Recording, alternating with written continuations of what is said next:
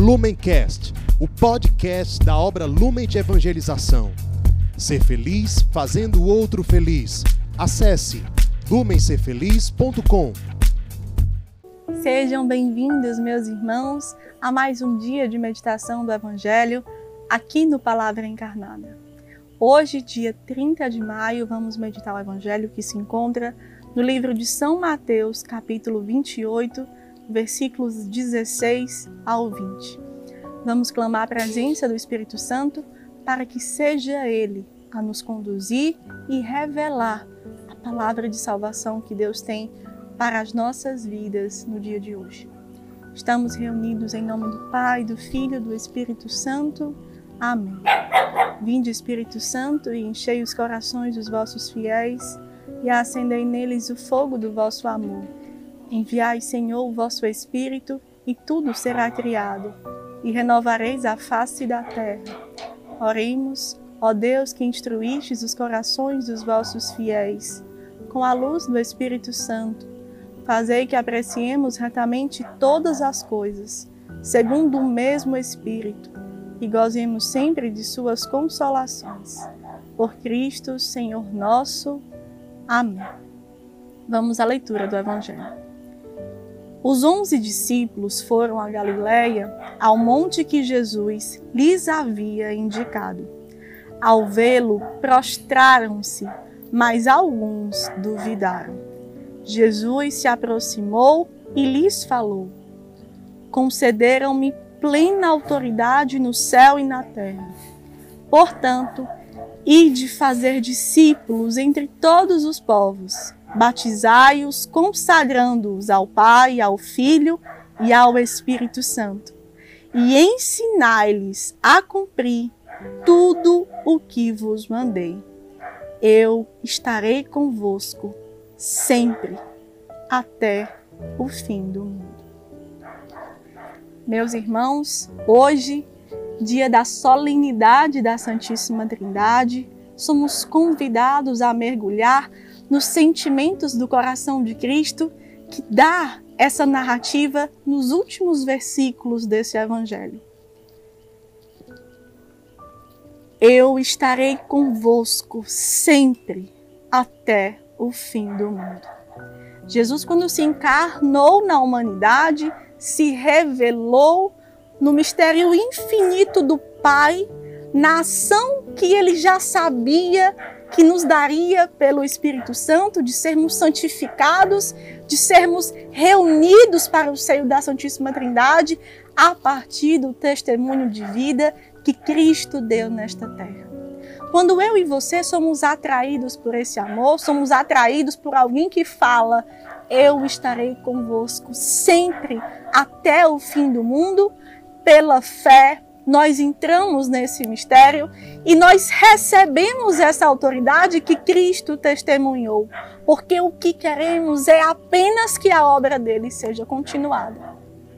Neste dia em que é uma solenidade para a igreja, e é também uma atitude concreta de fazermos memória de quantas vezes fomos salvos pela pessoa do Pai, do Filho e do Espírito Santo na nossa história de salvação, podemos mergulhar no que realmente queremos nos comprometer para que a obra do Senhor não termine, não seja estéril, não fique apenas guardada na palavra que ele anunciou, que ele anuncia, mas que para os dias de hoje ele se faz precisar de mim, de você, para que ela seja viva, para que ela seja encarnada nas nossas vidas.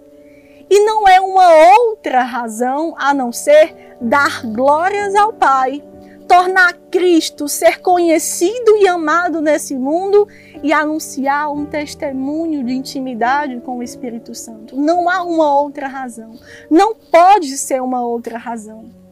Coração que conhece a pessoa de Jesus, que teve um encontro salvífico com ele, não consegue não anunciar esse amor não consegue não testemunhar esse amor, porque testemunha uma passagem de vida, porque testemunha um, canto onde ele era preso, onde ele era infeliz, onde ele era estéril, para uma vida onde nada lhe falta.